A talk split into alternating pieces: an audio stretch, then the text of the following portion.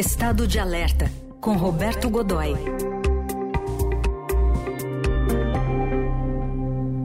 Oi, Godoy, bom dia. Bom dia, Raíssen. Bom dia, Carol. Bom dia, amigos. Bom dia. Bom, continuamos um assunto que abordamos há pouco com o embaixador Rubens Barbosa, né, numa entrevista do Emanuel Bonfim, essa, esse plebiscito que a Venezuela vai fazer domingo para consultar a população sobre a anexação de uma, uma parte da vizinha Guiana. Qual o tamanho dessa encrenca, Godoy? É muito grande, Raíssa. O... Ali você tem, primeiro, que a proposta já vai fundo, quer dizer, não é apenas de, de iniciar negociações para, ou melhor, fazer qualquer movimento de negociação para anexação, mas já parte para um processo de anexação. Cria até um nome, né? A província Essequiba, que hoje é enfim, é como, como se já fosse uma parte da Venezuela, e é simplesmente 74% do território, equivale a 74% do território da Venezuela, da, da, da, da Guiana, né? É, é, é, que é o vale o, o caudaloso, fascinante, é um, é um lugar belíssimo do, do, do, do rio Essequibo, que é um rio, rio grande, né? E tem uma, uma, uma, a própria, é, é uma coisa toda especial, que ele tem, é um vale muito longo e ele uh, tem uma ecologia toda própria. Ele tem a, a, floresta amazônica, trechos, da, pedaços da floresta amazônica. Ele tem, e tem aqui, mais perto da fronteira com o Brasil e com a, com a, a com o Suriname, e também com a Venezuela, mas mais para o lado do Brasil e do, do, do Suriname, é uma região de, de, de, savana, como se você estivesse na África. É uma coisa completamente diferente de tudo que a gente está acostumado a ver.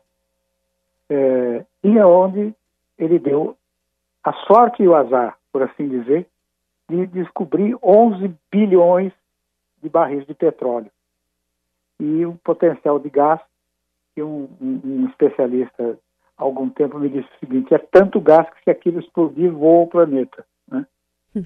Então, e não tem uma população mínima, 700 mil habitantes, dos quais 120 mil vivem né, em vilas, eh, aldeias no Vale do Essequibo, e aí o, o Nicolás Maduro, no, na, eh, na proposta de plebiscito, muito generosamente oferece eh, a cidadania venezuelana para esses para essas pessoas se houver a anexação.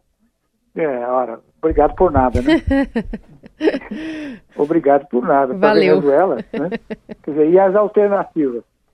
De um lado, o Suriname, que é, não é nada melhor, né?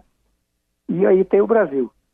Dizer, então você tem a, a, seguinte, a situação vai ficando cada vez pior se você levar em conta o seguinte: quem descobriu, quem começou a trabalhar em cima dessa imensa província petrolífera e de gás é uma multinacional gigante que é a Exxon-americana,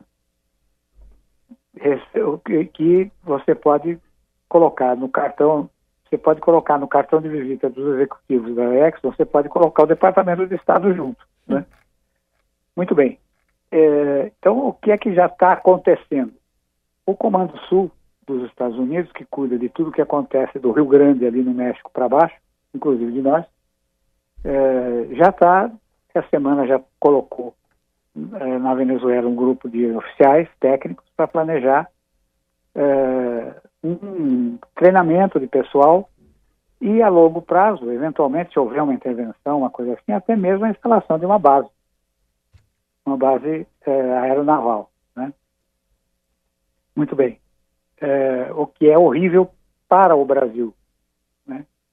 é, que por sua vez o, o, o, comandante do exército, o general Tomás Miguel, fez um movimento inteligente, colocando, deslocando para a região norte, que inclui naturalmente essa área de tensão, é, um contingente, um efetivo que vai ficar por um tempo reforçando o que já tem lá. Tem mais ou menos 3 mil homens reforçando os 20 e poucos mil que já ficam lá permanentemente naquela região toda parece muito, mas é nada se você pensar que a Amazônia brasileira é do tamanho da Europa Ocidental. Né? Então, é, já tem ali um movimento, um movimento militar completamente é, anômalo. Essa história de você treinar o pessoal é meio irônico, porque veja, a rota da PM aqui em São Paulo tem mais, o efetivo é maior que o, da, da, da que o efetivo militar inteiro da, da, da, da, Goiânia. Hum. Goiânia não tem forças armadas, ela tem uma força de defesa que cuida mais ou menos a meia boca da fronteira, não tem, não tem aeronáutica, não tem, ela não tem nada. Ela é total, totalmente dependente da vizinhança com o Brasil e dos acordos com os Estados Unidos. Com o Brasil, Heisen e Carol, eles têm, eles têm um acordo de é, defesa mútua. Defesa mútua significa o seguinte: se um, qualquer dos dois países ameaçado ou, ou agredido por, por uma, uma força externa, pode contar com a ajuda militar, que é definida como ajuda técnica, é, do parceiro. No caso, sobra para o Brasil e para os Estados Unidos, num primeiro momento. Né? Porque você tem, do outro lado, você tem é, o Suriname, que é um estado extremamente suspeito, é um estado, um narco-estado, é quase que uma, é um país que é quase que uma conexão do tráfico internacional apenas, vive disso, né? Portanto, não seria absolutamente confiável numa situação como essa, também não tem ninguém. Agora, é, é, é, não, tem, não tem força para isso, né? Eles receberam, nos anos 80, é, quando namoraram com uma cubanização ali, o, houve uma, uma, linha de crédito dos Estados Unidos no Brasil para que eles comprassem material militar que equipou uma divisão, uma, um pedaço de uma força armada que é também insignificante. Isso foi tudo. Então, na verdade, o que acontece ali é que a gente tem uma batata quente que está tá assando e está assando depressa naquela região. E, e você é acredita país. numa possibilidade de guerra propriamente dita? Eu, ah, eu vejo sim, não, mas não é, não é uma coisa que aconteça agora. A gente não pode, a, a menos que o Maduro tenha um, um surto, é, não, é, não, é, não é um movimento que você faz de repente. Né? O, o, o teatro de operações, o cenário ali é, é bonito, mas é complexo. Como é que você vai deslocar? Você tem sempre aquela coisa da logística complicada, né? Uhum. É, então, é, é, não é uma coisa que aconteça rapidamente. E outra, você não está discutindo, está discutindo anexação é, como medida política. Então, isso tem que ser discutido, é, as Forças Armadas têm que ser mobilizadas.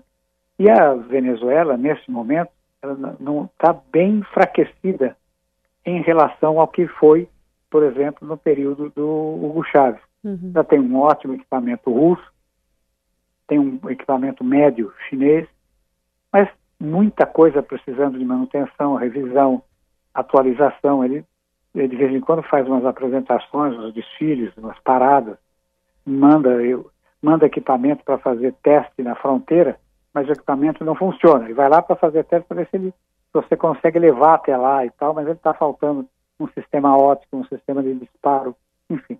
Você tem uma série de restrições nesse momento. E claro, ele tem que contar com a resistência que terá dos Estados Unidos e do Brasil hum. né, nessa história. Para o Brasil ainda surge uma outra questão, que o Brasil tem o mesmo tipo de acordo firmado uh, na segunda administração do presidente Lula, tem o mesmo tipo de acordo de, de, de defesa mútua. Então você vai ficar ali numa sinuca de bico.